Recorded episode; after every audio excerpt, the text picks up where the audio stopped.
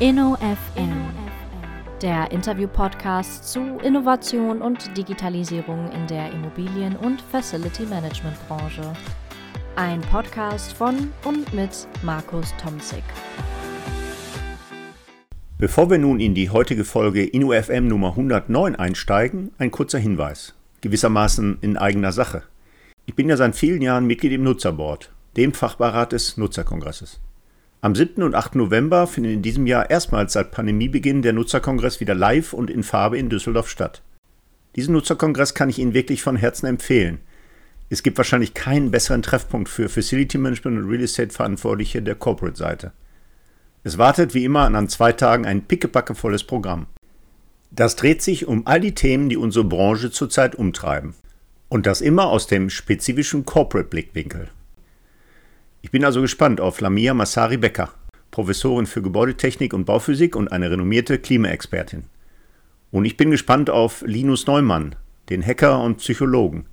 Aber vor allem freue ich mich natürlich, die zahlreichen Kolleginnen und Kollegen mal wiederzusehen. Da geht es vom digitalen Rand der Branche endlich mal wieder mitten rein in den Branchentreff des Jahres. Also vom 7. bis 8. November 2023 im Hyatt Düsseldorf Nutzerkongress 2023. Kleine Ergänzung für meine zahlreichen jungen Hörerinnen dieses Podcasts. Die GEFMA verlost übrigens drei Tickets für den Nutzerkongress für Nachwuchskräfte im FM. Die entsprechenden Links finden Sie selbstverständlich in den Show Notes. Ach ja, und einen meiner heutigen Gesprächspartner, Daniel Mihaljovic, treffen Sie auch beim Nutzerkongress. Jetzt geht's aber wirklich los.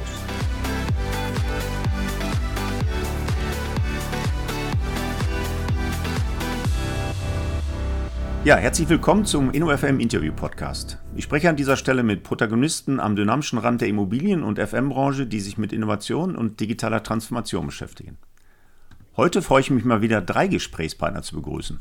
Es sind Martin Kelm, Head of Smart Building Solutions und Arthur Wiederkehr, Senior Consultant von der Krem Solutions, sowie Daniel Mihaljovic, IT-Manager aus dem Bereich Real Estate Strategy and Operations der Merck Real Estate. Ich begrüße euch zum InnoFM Podcast. Hallo Markus. Hallo Markus. Danke für die Einladung. Hallo Markus.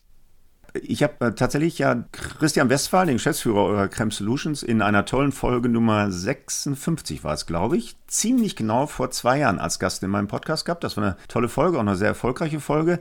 Seitdem ist einiges passiert, das ist ja eine sehr dynamische Zeit und tatsächlich besteht ziemlich genau seit zwei Jahren auch eure Partnerschaft zwischen der Creme Solutions und der Merck, so wie ich lernen durfte. Äh, und das ist heute tatsächlich ja unser Thema. Wir werden gleich darauf zurückkommen, was genau ihr da gemeinsam gemacht habt. Aber ich steige immer in meinem Podcast ein, indem ich so ein bisschen die Gesprächspartner und vor allen Dingen die Institution vorstelle.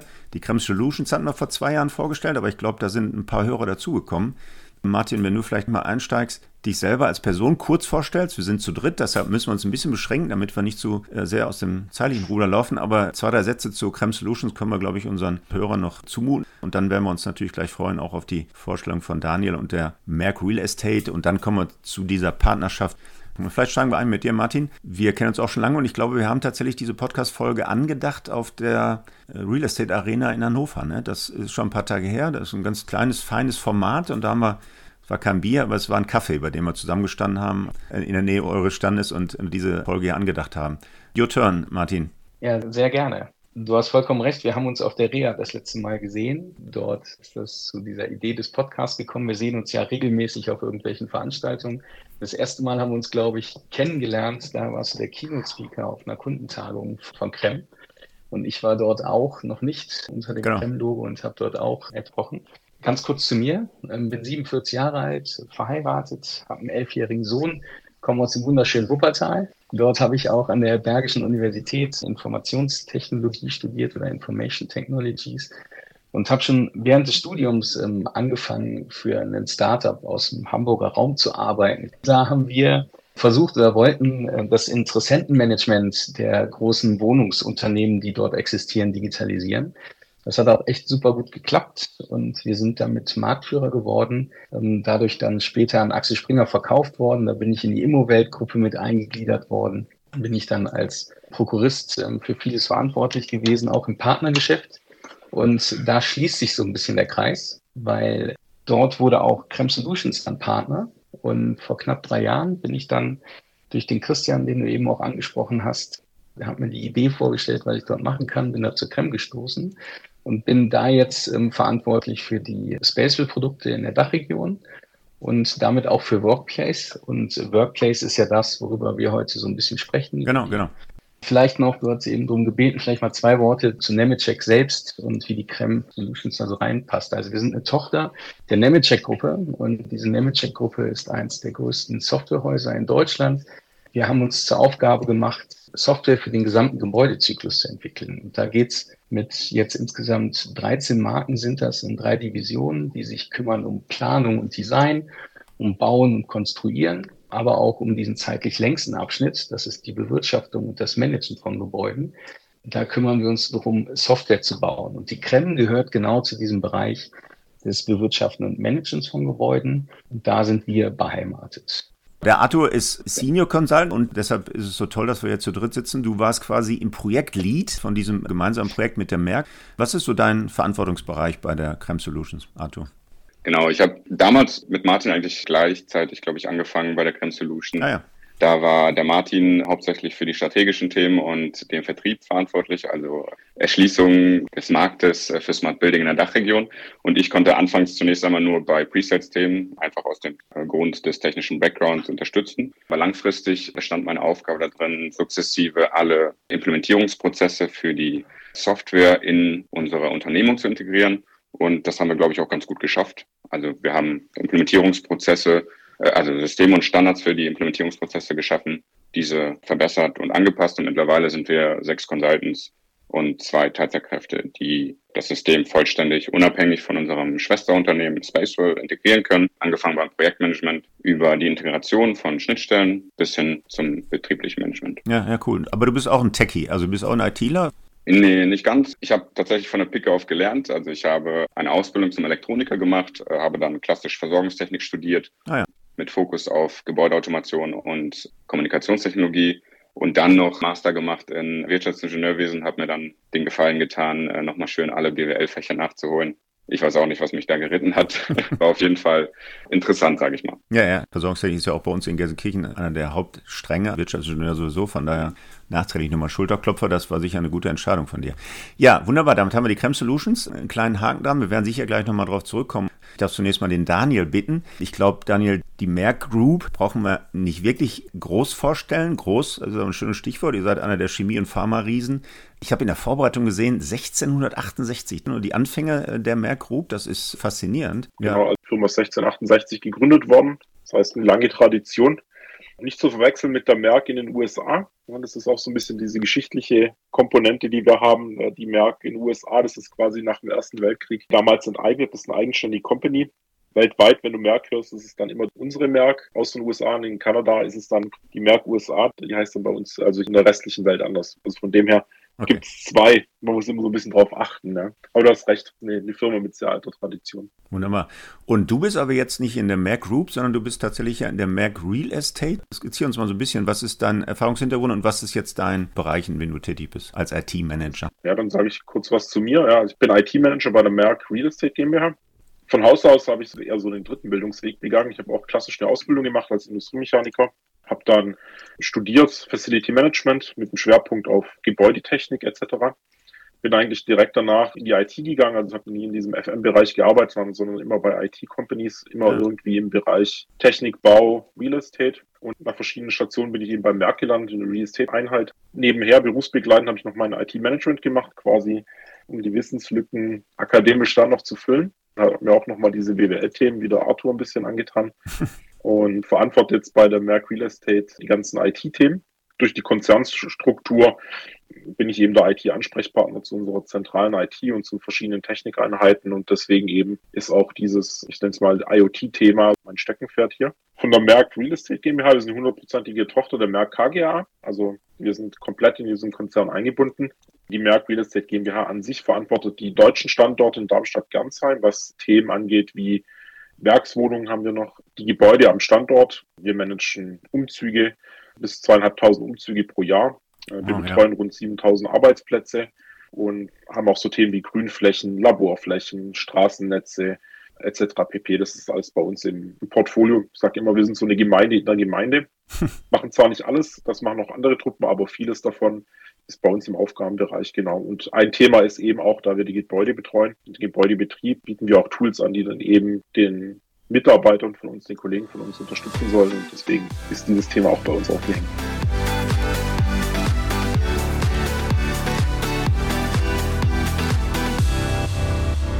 Okay, dann steigen wir doch mal in das gemeinsame Projekt. Ich glaube, das geht letztendlich zurück noch auf so eine pandemische Situation, oder? Das war schon tatsächlich früher. Also ah, ja. wir waren dann in der ersten Testphase im POC, also im Proof of Concept, waren wir dann mitten in der Pandemie, Arthur, glaube ich. Ne?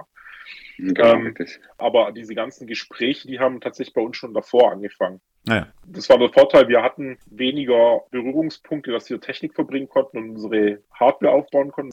Wir hatten aber dagegen weniger belastbare Zahlen ne, von, von dem Tool an sich. Aber ein großer Vorteil wieder, wir waren eigentlich ready, wo die Pandemie vorbei war und wieder die Leute ins Büro zurückgekommen sind, dass wir dann quasi die Früchte ernten konnten, dann relativ schnell und agil eben Themen umsetzen konnten. Und ein Thema war halt dann auch Energiesavings-Maßnahme oder eben, wenn neue Gebäude kamen, sind wir eigentlich relativ schnell in der Umsetzung jetzt. Okay, aber Auslöser war was jetzt? Also was war die eigentliche Intention des Projektes? Ich glaube, wir kommen gleich nochmal zu den Nutzenpotenzialen, die das tatsächlich ja gebracht mhm. hat auf Seiten der Märkte. Was war tatsächlich Auslöser jetzt? Also ist das schlichtweg ein Bestandteil der digitalen Transformation der Merck Group im Bereich Real Estate gewesen und dann kam noch so ein bisschen Energiesavings dazu? Ein bisschen hört sich despektierlich an, aber was war konkret der Auslöser für so ein Projekt? Also der Auslöser war, dass wir auch unser Arbeitskonzept umgestellt haben, also dass wir erkannt haben, dass wir halt Potenzial in unseren Flächen haben, ja. dass es immer mehr auch in das hybride Arbeiten geht und sich da einfach Synergien ergeben können. Und das haben wir dann in der Zeit erkannt, mit der Kombination noch eben mit Sensorik, mit Hardware eben, dass wir halt unsere Flächen besser steuern können. Also war es zum einen ein Change im Kulturwandel quasi, was das Arbeiten an sich angeht. Das war, denke ich, eine große Komponente. Die andere große Komponente war tatsächlich, wie du es gesagt hast, eine digitale Transformation oder Weiterentwicklung, dass wir unsere Flächen besser steuern wollten, einfach durch harte Fakten, sage ich mal. Ja, also nicht durch irgendwelche Umfragen, weil wir haben jetzt zum Beispiel auch schön erkannt durch das Tool und durch so klassisch, ich befrage meine Nutzer, haben wir festgestellt, dass da doch eine große Diskrepanz gibt. So die eigene Vorstellung, wie oft ich ins Büro gehe oder wie oft ich tatsächlich da bin. Ja? Also es mhm. war so die Kombination aus beidem. So, und dann kommt die Creme Solutions ins Spiel und in der Folge vor zwei Jahren hat der Christian ja tatsächlich mehr als angedeutet, aber es war noch nicht so konkret, dass wir über Projekte gesprochen haben. Martin Arthur, gehen wir mal ganz konkret in diese Workplace Solutions. Gibt es da einen Produktnamen für diesen Bereich, der dann mit der Merck umgesetzt wurde? Ihr seid beide ähm, genau. Smart Building Solutions, aber die Marke, du lächelst zurecht, ich hätte es wahrscheinlich wissen müssen, aber äh, nimm uns mal mit. Ich lächle aus einem anderen Grund. Das ist gar nicht so einfach, die Namen alle so auf eine Liste zu bekommen, da wir in den letzten Jahren uns auch öfter mal umbenannt haben. Also wir können einen Titel sagen, wie Herr Daniel das kennengelernt hat, dem haben wir noch vor ein paar Jahren ein Produkt namens Kubundu verkauft, okay, naja, das im Endeffekt mich. jetzt hm. umbenannt wurde. Das Szenario ist ja eingebunden in mehrere Produkte und wir sind jetzt der Bereich Workplace Experience und Analytics. Und es gibt noch einen Bereich, der sich dann für Energy drum kümmert. Und dann gibt es auch noch Workplace Experience. Und Workplace Experience ist so mehr das Tool dahinter, die Baseline des Ganzen. Wo wir aber heute drüber sprechen, ist im heutigen Sprachgebrauch Workplace. Und zwar Workplace Experience. Okay, Workplace Experience. Es geht also um neue Arbeitswelten. Das hatte Daniel ja gerade angedeutet. Wie seid ihr jetzt konkret eingestiegen, Arthur, in das Projekt? Was war quasi eure Aufgabe? Warum hat die Merck euch tatsächlich hier eingebunden? Ja, einmal kurz nochmal vielleicht zur Ergänzung zu dem Produkt, um da ein bisschen technisch tiefer einzutauchen. Ja, ja, gerne. Wir haben als Basis ja grundsätzlich ein IWMS-System, ein Integrated mhm. Workplace Management System. Das ist auch bekannt unter DFM, das klassische Kaffern-System.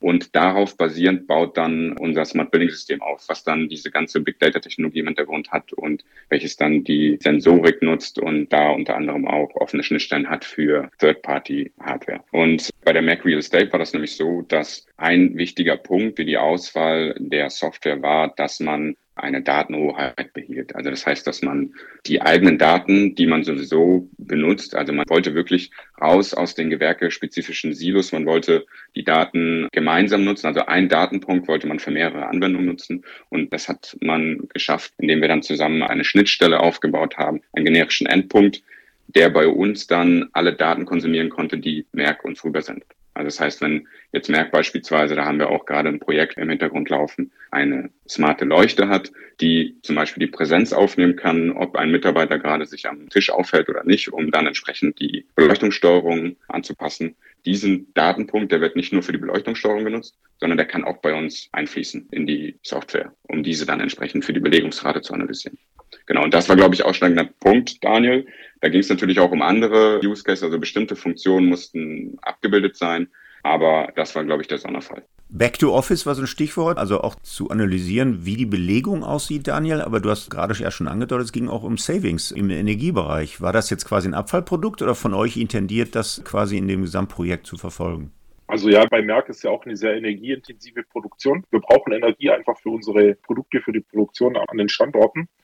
Und für den Real Estate-Bereich oder das Site-Management-Bereich, wo wir angegliedert sind, wollt ihr auch dazu beitragen, Energie zu sparen. Also wie können wir Energie sparen?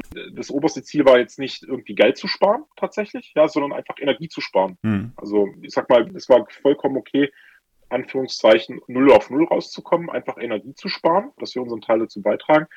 Abfallprodukt ist kein gutes Wort, aber dadurch, dass wir schon so weit waren und eigentlich relativ schnell viele Gebäude einfach implementieren konnten mit der Software, mit dieser Lösung, waren wir einfach ein Baustein in diesem ganzen großen Energiesavings-Konstrukt. Das beinhaltet ja viel mehr als einfach nur eine Buchungssoftware zu implementieren. Aber wir haben halt die nötigen Tool bereitgestellt, um halt unseren Teil dazu beizutragen, dass es überhaupt funktioniert hat, dieses ganze Thema, weil man muss sich vorstellen, man hat eben, ich glaube, es waren, ich muss jetzt liegen, zweieinhalbtausend oder dreitausend Mitarbeiter, die wir einfach für eine gewisse Zeit, ohne jetzt einen großen Change zu machen, einfach dazu gebracht haben, zu sagen, wir schalten Gebäude ab und ihr geht jetzt alle in, in ein Gebäude, das wir halt über die Wintermonate laufen lassen. Ja. Mhm. da war eben diese Lösung mit Krem zusammen eben ein Tool, das das halt ermöglicht hat. Ja. Okay.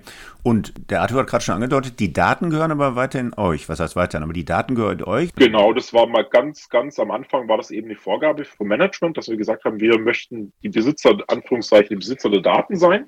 Merck hat auch relativ schnell erkannt, dass Informationen, Daten, dass man da eben ähm, damit Benefit erzeugen kann. Wie es schon angedeutet hat, war immer die Intention, dass wir sagen, wir müssen flexibel sein. Also Merck baut ja auch selber Gebäude etc. Wollen, was die Technik angeht, herstellerunabhängig sein und in diesen ganzen Planungs- und Umsetzungsphasen ist eigentlich ein Riesenvorteil, wenn man einfach so unabhängig agieren kann. Das bedeutet, wir können je nach Bauphase, je nach Gebäudealter und je nach Szenario können wir verschiedenste Technik einsetzen bringen das alles in unser OT-Netz rein und können dann die Daten eben über die Schnittstelle dann an die CREM weiterleiten und können es dann für unser Tool nutzen. Hm, genau. Das ist halt einfach der Riesenvorteil. Und die Auswertung findet aber auch bei der Merck Group statt. Man kann dann diese Daten für verschiedenste Zwecke nutzen. Auswertung an sich benutzen wir dann schon das BI-Dashboard, also das Dashboard von der Crime Solution. Also wir steuern ja ganz genau, welche Daten dann an unseren externen Anbieter gehen.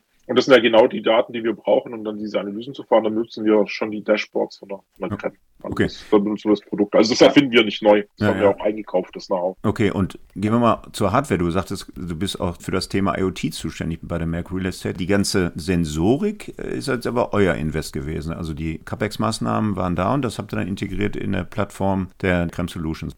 Ja, man muss differenzieren. Also wir wollten auch einen Anbieter, der auch die Sensorik liefern kann.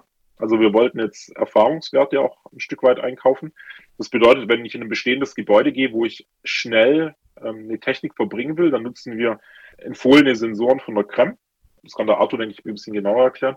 Das heißt, da gibt es verschiedene Sensorentypen, die wir einfach benötigen. Die beziehen wir auch dann direkt von unserem Anbieter, weil wir da einfach nicht das Rad neu erfinden wollten. Ja, ja. Aber sind halt auch so weit, dass wir sagen können, wie du es jetzt gesagt hast, wenn wir zum Beispiel ein komplettes Gebäude neu bauen, und in diesen Planungsphasen sind und diese verschiedenen Gewerke eben ähm, angefragt werden, sind wir halt unabhängig. Wir können dann andere Technik, andere Sensorenarten verwenden, die dann im Gebäude verbaut werden und die dann in dieses OT-Netz laufen. Hm. Genau. Und das ist halt für uns der Vorteil. Okay.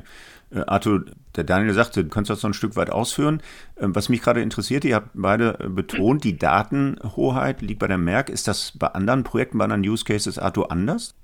Ja, sowohl als auch. Also so wie wir das jetzt bei der Merck vorfinden, haben wir das nicht. Also um da nochmal auf die Datenhoheit einzugehen. Datenhoheit bedeutet in diesem Fall, dass man quasi vollständig unabhängig ist von der Crime Solution. Das heißt, man könnte jetzt theoretisch, auch wenn ich das natürlich nicht anraten würde, könnte man ein beliebiges anderes Software-System einfach oben drauf packen und man hat trotzdem die vorhandenen Infrastrukturen, das, da sprechen wir von LoRaWAN-Infrastrukturen, anderen Kommunikationssystemen wie, wie KNX oder Bugnet mhm. und diese senden dann die Daten einfach an uns, an unsere Software. So, das ist so die Datenhoheit, würde ich sagen. Und dann kann schlussendlich auch Merck entscheiden, welche Daten werden an uns geschickt und welche Daten werden an uns nicht geschickt. So, das können wir nicht gewährleisten, wenn diese LoRaWAN-Struktur nativ integriert ist mit unseren Software-Systemen. Mhm. Da wollte die Merck Real Estate unabhängig sein und Seitdem machen wir das auch vereinzelt mit anderen Kunden, aber nicht was LoRaWAN anbelangt. So ah. zum Beispiel, wir nutzen den LoRaWAN-Server TTI, The Things Industries, falls ihr das was sagt.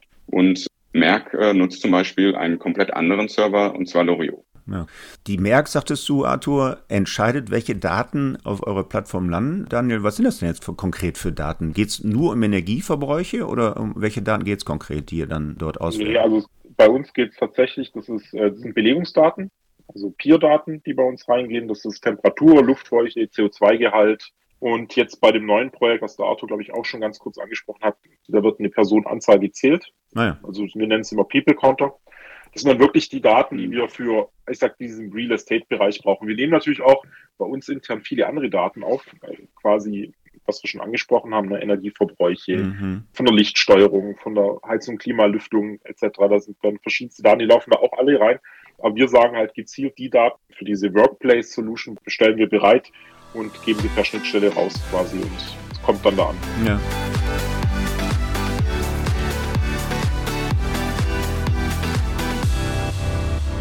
Martin, das Schöne ist, die Podcast-Hörer können es ja nicht sehen, aber du hast jetzt ganz brav deine Hand gehoben an der Stelle, weil du, glaube ich, noch Ergänzungen dazu hast. Ja, ich höre, es ist ein wunderbar technischer Podcast. Ich wollte mal für die Hörer, die vielleicht nicht ganz so tief in der Materie drin sind, mal was zu den Belegungssensoren sagen. Mal so ein ganz einfaches Beispiel, was man eigentlich mit Belegungssensoren macht, die unter solchen Tischen hängen und warum die so einen Mehrwert bringen jetzt für die Märkte. Also mhm. es ist so, wenn man so ein Arbeitsplatzbuchungssystem hat, und mit einer App, was auch immer, seinen Arbeitsplatz bucht, dann weiß eigentlich dieses Tool, diese App, weiß nie, ob derjenige, der gebucht hat, auch an dem Tisch jemals angekommen ist oder in dem Meetingraum. Also wenn ich jetzt einen Raum habe, den ich den ganzen Tag blocke und da kommt nie jemand an, dann ist der den ganzen Tag geblockt, weil so ein System das nicht weiß. Da helfen nämlich so Sensoren, die halt erfassen, die erfassen halt ein Peer, ist ein Infrarotsender, also da könnte man auch eine eine Wärmflasche unter den Tisch legen, das wäre das Gleiche, aber die erfassen eine Signatur und man weiß nicht, ob es die Person ist, aber man weiß, es ist jemand an diesem Tisch angekommen, der es belegt. Und jetzt mal so eine,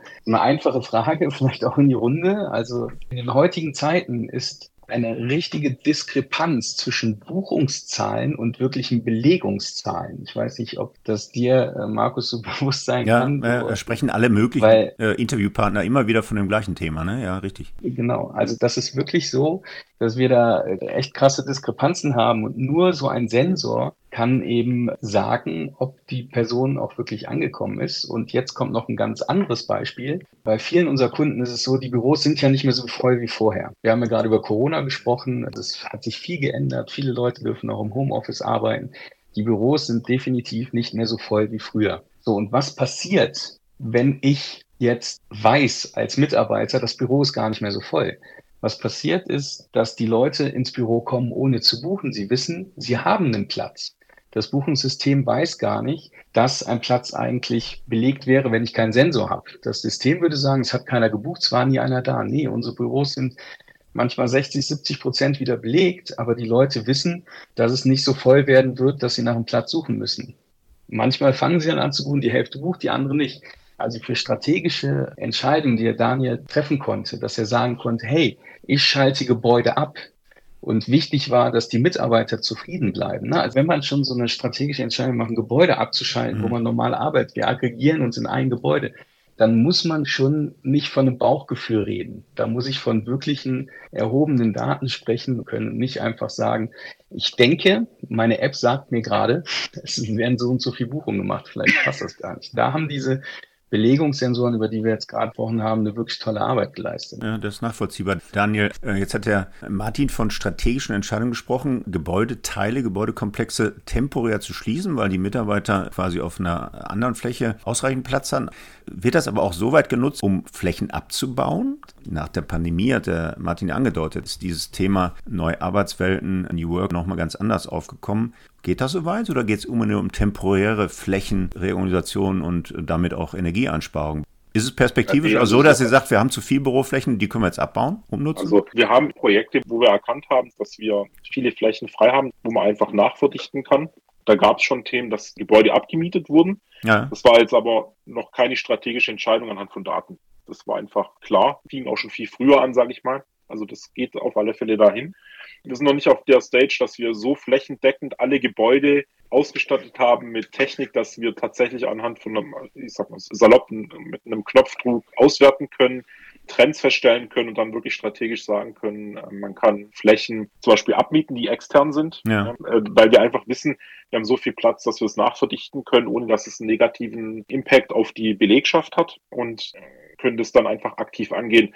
Da muss man auch immer wissen, um das dann zu tun, muss man an einem großen Standort, wir reden bei uns nur über drei, über 400 Gebäude, man hat die jetzt nicht einfach mal in ein, zwei Jahren ausgestattet und kann dann wirklich so strategische Entscheidungen treffen. Was man machen kann, ist, dass wir bei großen Objekten, wie wir jetzt zum Beispiel ein Projekt haben, dass wir große Projekte komplett ausstatten, dass wir da jetzt anfangen, die Sensorendaten tatsächlich auszuwerten und jetzt erkennen, das ist, was man früher klassisch gemacht hat, um so strategische Entscheidungen zu treffen.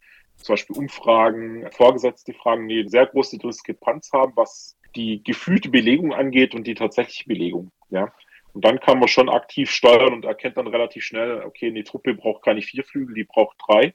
Und schon hat man wieder Potenziale, eben andere Einheiten in ein Gebäude zu ziehen und hat halt, ich sag mal, noch eine Aufbaustufe vor der strategischen Entscheidung, und kann dann agiler agieren, was sowas angeht und hat wieder mehr Möglichkeiten. Hm. Okay, jetzt nochmal konkret, du hast vorhin ja angedeutet, es war gar nicht so intendiert, Savings bei den Energien oder so äh, zu erzielen, aber wann ist so ein Projekt mit der Creme Solutions jetzt aus der Perspektive der Merck Group erfolgreich, Daniel?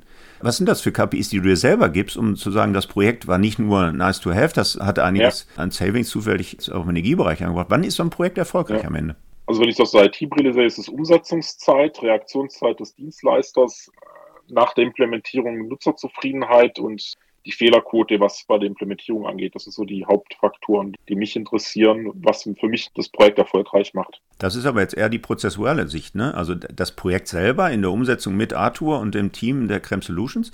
Aus der Merkbrille reicht das aus, wenn ein Projekt gut umgesetzt, in der Implementierung erfolgreich, kann ich mir nicht ja, vorstellen. Ich ja meine, du, du, kriegst ja kein Spielgeld von der Merk und so, jetzt macht man ein bisschen nee, IT-Projekte, sondern es muss ja irgendwas rauskommen. Ja, aber das ist ja immer, ich spreche ja meistens aus meiner IT-Brille, das ist ja ein großer Change, der da läuft. Ja, also das ist, so ein Projekt umzusetzen, ist ja nie alleine. Das ist ja kein IT-Projekt, das ist ein großes Change-Projekt von der Flächennutzung. Wir sind immer ein Teil eines größeren Projekts, was das angeht. Das bedeutet, eine große Einheit oder eine Einheit entscheidet sich jetzt, bei uns das ist Activity-Based Working, so New Work ja, einzuführen. Ja, ja. Das heißt, ich habe keine Arbeitsplätze mehr, die einer Person zugewiesen sind. Das, was jetzt überall so der Trend ist. Und wir sind ja immer ein Teil dieses großen Change-Projekts. Ja. Und das sind eben die Kennzahlen, die ich beitrage, wo wir unseren Erfolg messen ich bin jetzt tatsächlich auch wieder gefragt, Markus, was jetzt mal die Kollegen von diesem Change machen, von diesen Umsetzungsprojekten, welche Kennzahlen die jetzt ganz genau haben, hm. um so einen Projekterfolg zu messen. Da bin ich tatsächlich auch wieder der falsche ah, okay. Ansprechpartner, was solche Projekte angeht. Hm. Ja. Arthur, du hast gerade Luft geholt, genau. Ja, ich, ja. Genau, ich ergänze einfach mal, manche Punkte sind, glaube ich, auch schwierig zu erfassen oder zumindest quantitativ zu erfassen.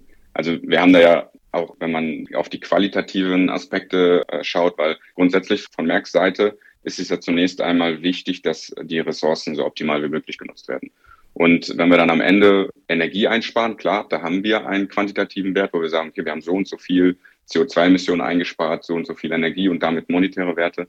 Aber da gibt es natürlich auch personelle Ressourcen und bekanntlicherweise machen personelle Ressourcen 90 Prozent. Das unterscheidet sich natürlich von Unternehmen zu Unternehmen, aber 90 mhm. Prozent der Unternehmensausgaben machen personelle Ressourcen aus. Und wenn man jetzt durch die Umsetzung dieses Tools die Produktivität der Mitarbeiter erhöht und die Arbeitsumgebung gesunder schafft und damit, sage ich mal, Zeit einspart oder damit erreicht, dass der Mitarbeiter zufrieden am Arbeitsplatz ist, schneller einen Arbeitsplatz buchen kann, besser zusammenarbeiten kann, also die Produktivität erhöht in Kollaboration und zusätzlich vielleicht sogar die Ausfallzeiten reduziert werden, die kognitiven Fähigkeiten erhöht werden, damit deute ich auf die Erfassung der Luftqualitätswerte an. Damit hat man ja schon mal einen großen Return, der leider nur in dem Fall qualitativ ersichtlich ist. Hm. Ich bleibe nochmal bei dir, Arthur, und als der, der das Projekt im Wesentlichen vorangetrieben hat bei der Creme Solutions. Ich habe gerade den Christoph Rogge angedeutet. Bei der Roche in Basel, der hat auch ein IWMS-System gerade in der Implementierung und ist an der einen oder anderen Stelle nicht ganz so glücklich Was sind so die Erfolgsfaktoren dieses Projektes gewesen, dass ihr beide so glücklich ausschaut in der Implementierung? Also Arthur, weil Projekte laufen nicht immer alle ganz rund. Der Daniel hat das angedeutet, ne? wie lange so ein Prozess läuft und welche Schleifen ihr da dreht. Aber was hat das Projekt aus deiner Brille so besonders und erfolgreich gemacht? Ja, ich glaube, zunächst einmal war ausschlaggebend, dass wir am Anfang klein angefangen haben. Das heißt, wir haben erstmal ein POC gestartet und haben erstmal geguckt anhand von ein, zwei oder ich weiß nicht, wie viele Gebäude wir am Anfang hatten. Ich glaube, wir hatten drei Gebäude, Daniel, bitte korrigiere mich. Ähm, haben wir erstmal geguckt, drei Jahre, haben wir erstmal geguckt, wie kriegen wir das jetzt effizient in Betrieb. Und da war es natürlich wichtig, die Zusammenarbeit zunächst einmal. Wir haben Systeme und Standards geschaffen, dass am Ende diese ganzen Implementierungsprozesse reibungslos ineinander verzahnt sind. Schnittstellen waren ein wichtiges Thema, dass man diese so früh wie möglich initiiert. Und dann hatten wir die Möglichkeit, das zu skalieren, weil wir haben alle die Systeme gekannt, wir wussten alle Vorgänge und dann haben wir es auch mal geschafft, beispielsweise bei der Energy Savings Maßnahme, haben es mal eben geschafft zu skalieren auf wie viel Quadratmeter hatten wir da, Daniel? 70.000 meine ich insgesamt. Und so das ging dann relativ, ja, das ging dann alles relativ schnell. Das haben wir dann innerhalb von ein bis zwei Monaten geschafft, ne, in unserem Team. Und das war, glaube ich, so der ausschlaggebende Punkt. Hm. Daniel, jetzt habe ich rausgehört, da sind ein paar Gebäude und schon etliche Quadratmeter an einem solchen Projekt. Wird es jetzt ein Rollout geben? Wird das, Arthur sagte gerade, skaliert über die gesamte Merck Real Estate Group? Wenn nein, woran liegt es, dass es nicht skaliert wird? Was wir jetzt gemacht haben, muss es unterscheiden. Projekte in der Hinsicht, was so eine Änderung angeht in der Einsatz der Software, sind bei uns immer noch nutzergetrieben.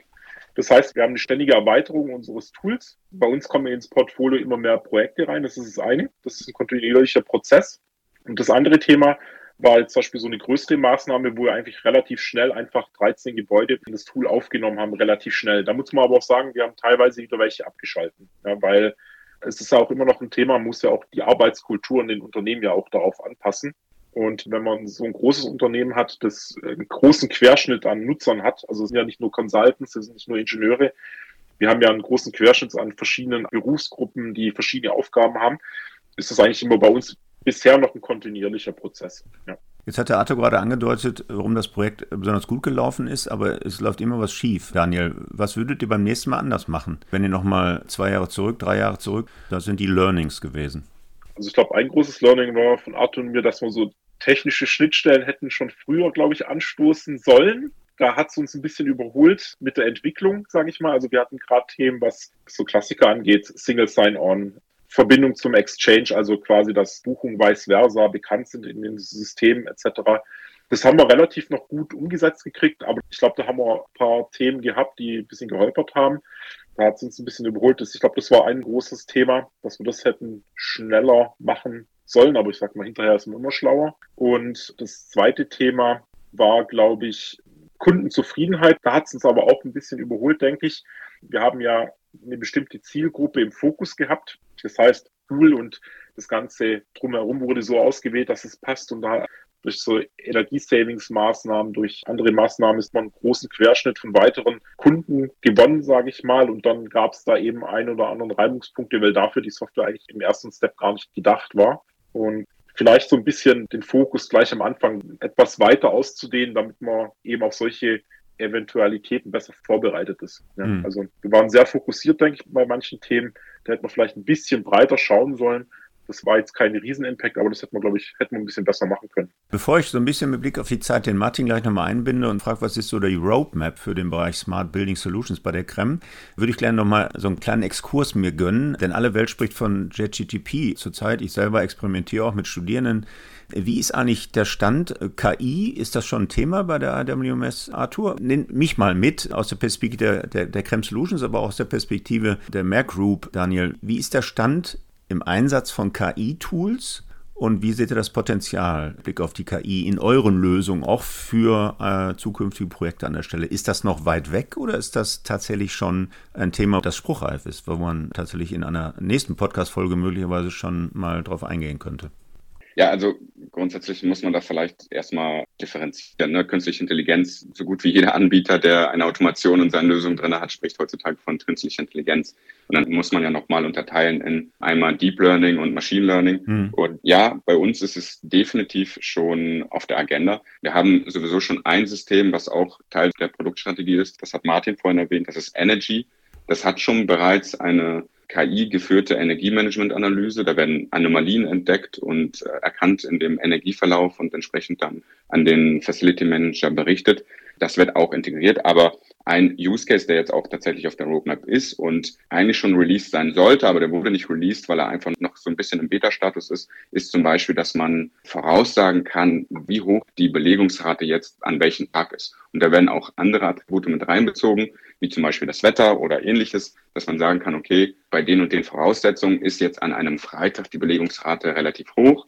Und dann könnte man jetzt beispielsweise hingehen und sagen, okay, wir haben jetzt ein Gebäude mit fünf Stockwerken, wir haben vorhergesagte Belegungsrate von nur 40 Prozent, wir werden 60 Prozent runterschalten, also drei Stockwerke einfach mal ausschalten. Das ist so ein KI-Ansatz. Und äh, zum Thema ChatGPT, wir haben ja auch ein Advisory-Team bei uns, das Beratung im Bereich des Workplace Managements vornimmt. Also ja. Das heißt, man berät, wie man vielleicht das Workplace umgestaltet oder das Flächenmanagement und in dem Fall könnte man das zum Beispiel ersetzen oder substituieren durch eine ChatGPT-Beratung. Also das heißt, man hat am Ende diese Daten, die ineinander fließen, die Energiedaten auf einer Seite und die also die Betriebsdaten und die Frequenzdaten, wie sich das Gebäude verhält, wie die Mitarbeiter, die sich darin befinden, wie die sich verhalten und dann entsprechend Empfehlungen macht, wann welcher Bereich beispielsweise runtergefahren werden soll oder wie umstrukturiert werden soll. Also so sehe ich das zum Beispiel in der mhm. Zukunft das entwickeln kann. Und davon sind wir tatsächlich nicht mehr so weit entfernt. Okay.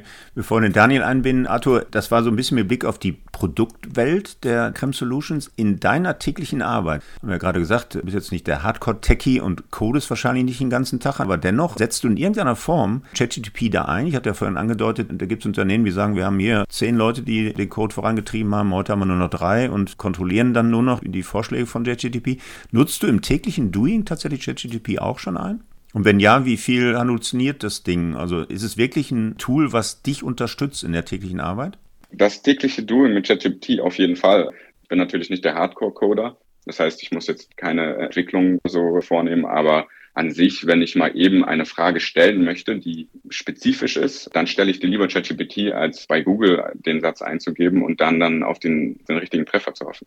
Das ist eine Sache und die andere Sache ist natürlich, also jetzt gerade aus der Entwicklerperspektive, ich habe, interessanter Fun Fact, letztens mit einem Entwickler gesprochen, der mir tatsächlich gesagt hat, dass seine Fachrichtung nicht mehr zukunftssicher ist und dass er sich tatsächlich umorientieren möchte, weil er der Meinung ist, dass in Zukunft Entwickler nicht mehr benötigt werden. Also der ist jetzt schon dabei, dass er 80 Prozent seines Codes durch KI erstellt werden. Man muss dann am Ende nur noch die Bausteine zusammensetzen und das mhm. wird mit Sicherheit in fünf bis zehn Jahren auch der Fall sein, so dass wir da wahrscheinlich auch, was die Entwicklung der Features und die Release-Zyklen, dass das ebenfalls Einfluss darauf haben wird und wir einfach viel schneller unser System entwickeln können. Ja, ja interessant.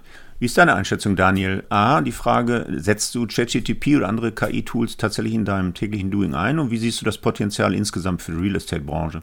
Also ja, also ich nutze es so ähnlich wie der Arthur benutze es immer noch so als ergänzende Quelle, wenn ich Informationen ähm, sammle. Ähm, tatsächlich ist Merck da schon aktiv dabei, also jetzt nicht nur die Real Estate, sondern generell sind wir schon relativ weit, was solche KI-Themen angeht und versuchen das aktiv ins Business mit einzubinden. Bei der Real Estate sehe ich ähnliche Potenziale, wie der Arthur schon beschrieben hat. Also wir haben auch viele andere Prozesse, wo wir auch schon mit Hochschulen solche Forschungsarbeiten gemacht haben, was wir tun müssen, dass wir, sage ich mal, KI-ready sind und welche Prozesse wir damit unterstützen können und um eben verschiedenste Themen zu erleichtern oder effizienter zu gestalten. Da sind wir aktiv dran. Tatsächlich jetzt ein fertiges Produkt im Real Estate-Bereich habe ich jetzt noch nicht, aber mhm. sind auf alle Fälle auf dem besten Weg, dass wir eben verschiedene Prozesse, die sich einfach automatisieren lassen, aber versuchen zu automatisieren. Ja. Okay. Ja, du sagtest, das Projekt mit der Creme Solutions war Teil eines Change-Projektes bei der Merck. Wie ist der Stand? Was steht so als nächstes an in deinem Bereich, um dieses Change-Projekt weiter voranzubringen, Daniel? Damit meinte ich, wir sind immer ein Teil eines Change-Projektes. Also. Wenn wir von Change-Projekt sprechen, sind, ist es ja ein längerer Prozess. Also muss ich ja vorstellen, dass sich viele Menschen, die sich nicht jeden Tag mit solchen Themen beschäftigen, einfach äh, von einer großen Änderung in ihrem persönlichen Umfeld einstellt. Und ähm, in dem Fall ist es eben ein langer Change-Prozess, in dem Kommunikation dazugehört, in dem Tools dazugehören, etc. Und die nächsten Schritte auf alle Fälle sind, wir haben jetzt quasi unseren Standard geschaffen wir sind relativ schnell in der Lösung zu implementieren. Und dadurch, dass sich die Reichweite jetzt immer weiter vergrößert und auch eine andere Relevanz hat, man wird sichtbarer plötzlich, weil mehr Menschen das Tool nutzen. Es kommen natürlich jetzt auch mehr Bedarfe und mehr, mehr Wünsche. Und ich glaube, in der nächsten Zeit wird uns, denke ich, beschäftigen, dass wir eben das Tool auf unsere Bedürfnisse eben zugeschnitten bekommen und für die zukünftigen Herausforderungen gewappnet sind. Ja, ich glaube, das wird uns jetzt die nächste Zeit, denke ich, stark beschäftigen. Sind wir aus den Kinderschuhen raus, jetzt sind wir im produktiven Einsatz und jetzt müssen wir auch zeigen, was wir können. Ja, cool.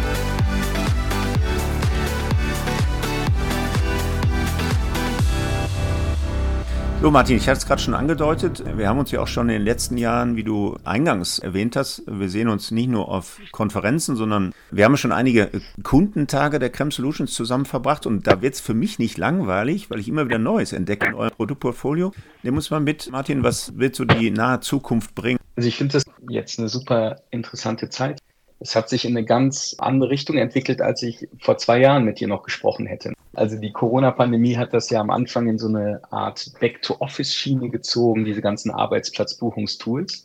Und das hat sich ja extrem gewandelt. Back to Office ist gar nicht mehr da. Ich muss jetzt eigentlich eher die HR-Schiene fahren und Leuten einen tollen neuen Arbeitsplatz bieten. Wenn ich Bewerbungsgespräche habe, ist eine der ersten Fragen, ob wir auch ein agiles Arbeitskonzept bieten. Wenn wir das nicht bieten, bin ich als Arbeitgeber fast schon raus. Also es sind ganz interessante Dinge, die da passiert sind in den letzten Jahren. Und ich habe das Glück, dass wir in unserem Produktportfolio, wir wollen ja mal einen Zyklus abbilden.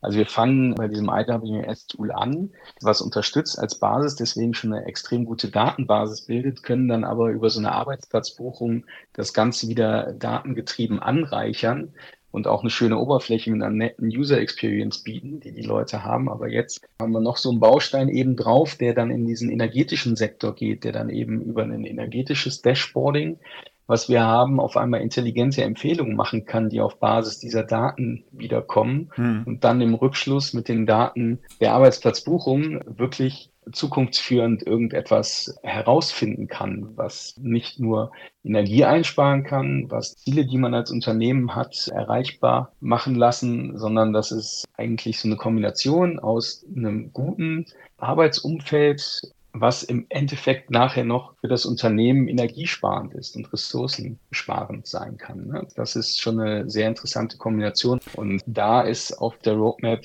eine Menge an Dingen, die genau in diese Richtung spielen, damit das Ganze interagiert und miteinander zusammenarbeitet. Weil im Endeffekt ist Daten sammeln ja eine tolle Sache, aber man muss die auch transparent machen und für die Leute irgendwie einsehbar und nutzbar, weil sonst bringt das Ganze nichts.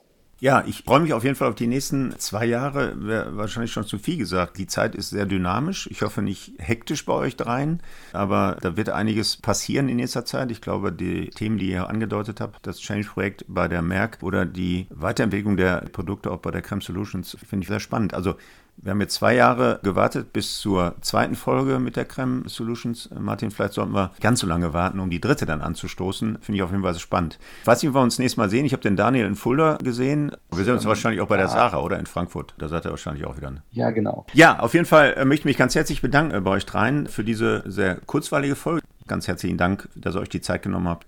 Daniel, schönen Dank, Arthur und schönen Dank, Martin. Ja, ich habe zu danken. Ja, vielen Dank, sehr gerne. Danke, Markus. Ja, wunderbar. Das war also der InnoFM Podcast mit Martin Kelm, Arthur Wiederkehr und Daniel Mihaliewicz. Wir hören uns wieder in 14 Tagen. Am besten gleich auf einen üblichen Plattformen wie Spotify, iTunes, Apple Podcast, Amazon Podcast und vielen mehr. Abonnieren und dann wird Ihnen die nächste Folge an einem Freitag um 8 Uhr gleich angezeigt. Bis dahin wünsche ich Glück auf und bleiben Sie alle schön gesund. InnoFM das war der InnoFM Interview Podcast von und mit Markus Tomzig. Alle zwei Wochen freitags, überall dort, wo es Podcasts zu hören gibt.